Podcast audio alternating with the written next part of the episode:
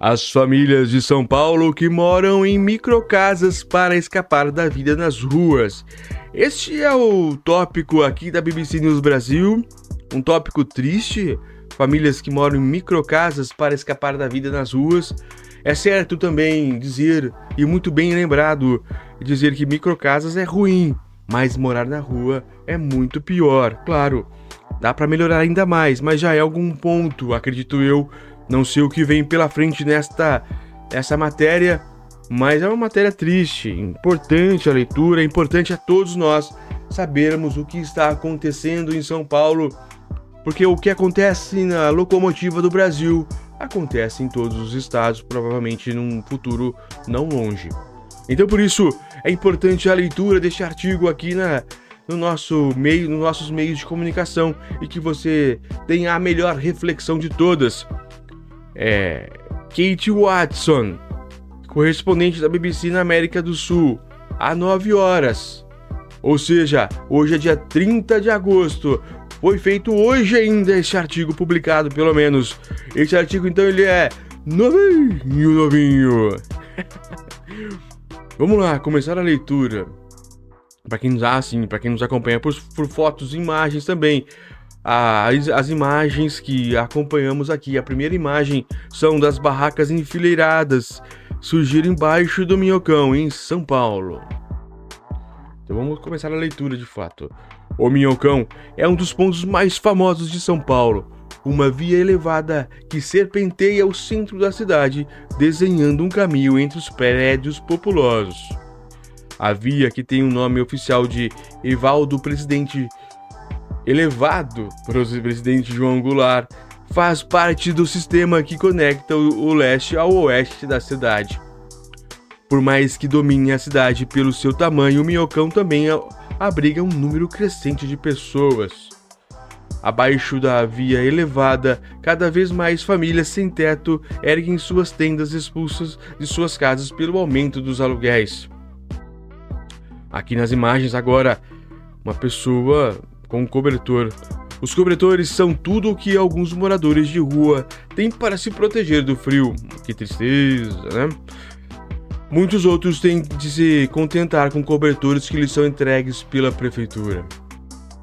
No inverno, fica ainda mais difícil cada dia. As autoridades de São Paulo estimam que cerca de 34 mil pessoas estejam dormindo nas ruas em 2023. Volto a dizer, o, o índice é alto. Estima-se que em São Paulo tenha 34 mil pessoas dormindo nas ruas este ano de 2023, enquanto números da Universidade Federal de Minas Gerais, UFC, estimam cerca de 50 mil. Então, as autoridades dizem 34, mas uma universidade que fez uma estimativa dela, cada um com seus índices muito maior, 50 mil, quase o dobro. A população sem teto aumentou mais de 31% desde a pandemia e o número de famílias que dormem na rua aumentou 111 no mesmo período, segundo a prefeitura. Com números crescentes de pessoas precisando de ajuda, as estratégias tradicionais de cozinhas comunitárias e abrigos estão aquém do esperado. Portanto, este ano a cidade apresentou uma nova solução temporária, a microcasa. A primeira vila de microcasas foi construída próxima às margens do rio Tietê, no bairro do Canindé, na zona norte da capital paulista. Lá, lar de uma das primeiras favelas de São Paulo. Hoje o local abriga cerca de 20 famílias, cada uma morando em uma caixinha que parece um container e mede 18 metros quadrados. Uma praça com parquinho para crianças dá um ar comunitário ao local. As crianças brincam enquanto os pais, sentados em bancos, observam. O objetivo é construir mil casas desse tipo em toda a cidade até o final do ano, abrigando 4 mil pessoas. Ou seja, nem 10% do que era necessário. Mas, mas já é alguma coisa, claro. Na foto aqui, uma família contente com a sua microcasa. Uma criança de colo, uma criança de uns 5 anos, uma senhora e um pai. Daniela e Rafael dividem em casa de 18 metros quadrados com seus dois filhos pequenos. E, a, e, a, a, o semblante dessas pessoas são bom, é um bom semblante.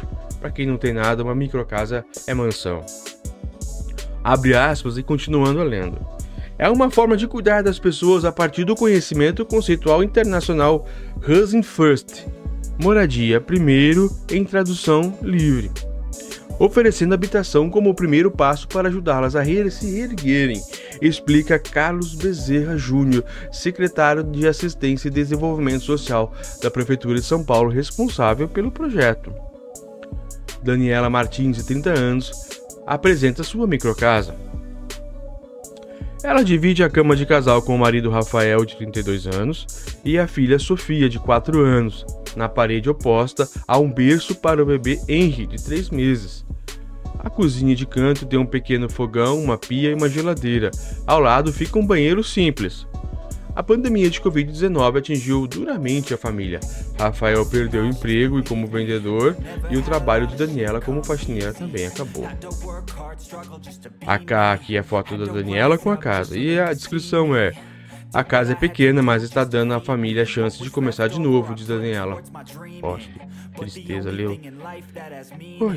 Eles viveram em um abrigo por oito meses antes que essa oportunidade surgisse.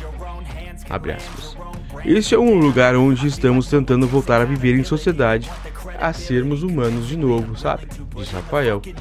Queremos apenas uma vida normal. Muitos empregadores pensam que as pessoas que vivem em abrigos são pessoas más.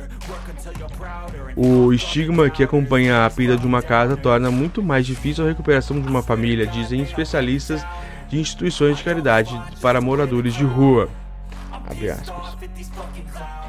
Tradicionalmente, quem vive nas ruas é quem, é, quem em sua maioria, homens com alguns problemas mentais e familiares, diz Raquel Polnick, professora da Faculdade de Arquitetura e Urbanismo da Universidade de São Paulo. Abre aspas. Agora estamos falando de famílias inteiras vivendo nas ruas. Estão claramente. Então, claramente a questão é a habitação e a ideia de que a administração municipal está se mobilizando para abordar o tema é uma boa notícia. No entanto, diz ela, as microcasas não são a solução perfeita.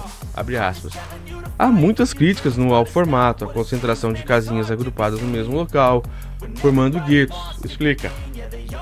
Ela critica a falta de planejamento urbano e pensa que poderia ser feito um melhor uso das habitações já existentes, muitas vezes abandonadas, para torná-las também habitáveis. Lembrando que este é um padrão São Paulo, né? Porque lá tem, existem, como nós sabemos, notícias e tudo mais, que lá existem muitos locais abandonados no centro de São Paulo, em algumas locais, em algumas cidades. Mas na maioria das cidades do Brasil não é a verdade. Todos os imóveis são ocupados. Então, talvez esse espaço de microcasas, essa pequena vila de microcasas, talvez seja uma solução boa. O Brasil é um país famoso por sua desigualdade em imensas favelas mas mesmo nelas, grandes áreas de habitações improvisadas construídas frequentemente por poceiros tornaram-se inacessíveis para muitos. Claro que é grátis para o primeiro que ocupa, mas não é grátis para o segundo, para o terceiro ou para o décimo, afirma Raquel Ronix, referindo-se às moradias nas favelas. Ó, oh, uma boa. Vocês vão falar da, da microcasa também, se eles já vão começar a fazer negócio, né? Sabe como é o brasileiro. Abre aspas. Eles também se baseiam em atividades comerciais, uma atividade que fornece o que não é entregue no mercado formal, e isso num contexto de total ausência de uma política habitacional. A segunda maior favela de São Paulo chama-se Paraisópolis, nome que a moradora Eliane Carmo da Silva, que mora em um quarto apertado em mofo crescendo Paris, considera irônico. A casa dela fica num pequeno beco fora da avenida principal, no piso térreo, com pelo menos mais dois andares construídos de madeira improvisada acima dela. Eliane e o marido pagam 350 reais por mês por um espaço suficiente para abrigar uma cama de casal, um fogão e uma geladeira. Esse valor é mais do que eles podem pagar atualmente. A neta deles, Renily Vitória, Victoria, Renily Victoria, nome bonito? Tem uma doença cardíaca e o pouco que ganho vai para a medicação que a mantém viva. Ah, pena, hein? Embora o proprietário seja compreensivo, está cada vez mais difícil sobreviver, apesar de receberem alimentos e ajuda de instituições de caridade locais. Este mês tivemos que usar o dinheiro do aluguel para comprar os remédios, explica a Eliane, acrescentando: Nunca vou deixá-la morrer. E assim espero, Eliane? Que não faça, que não aconteça. Ela também não deixará sua ambição, sua ambição morrer. No entanto, pagar o aluguel não nos permitiria sobreviver. Sem doações, as coisas seriam incrivelmente ainda mais difíceis, diz ela. E por fim, a última citação dela, abre aspas. Meu sonho é ter minha própria casa, é claro. Trabalhar para ganhar dinheiro e avançar. E assim eu espero, viu, Eliane? Todos e todos que compartilharam também, a Daniele e todas as pessoas que também aqui nos acompanham, que tudo dê certo. Olha que, que triste. Ao mesmo tempo, a realidade é triste, mas ao mesmo tempo existem alguns governantes e administradores municipais que estão tentando algum tipo de solução. Isso é legal. Isso é legal.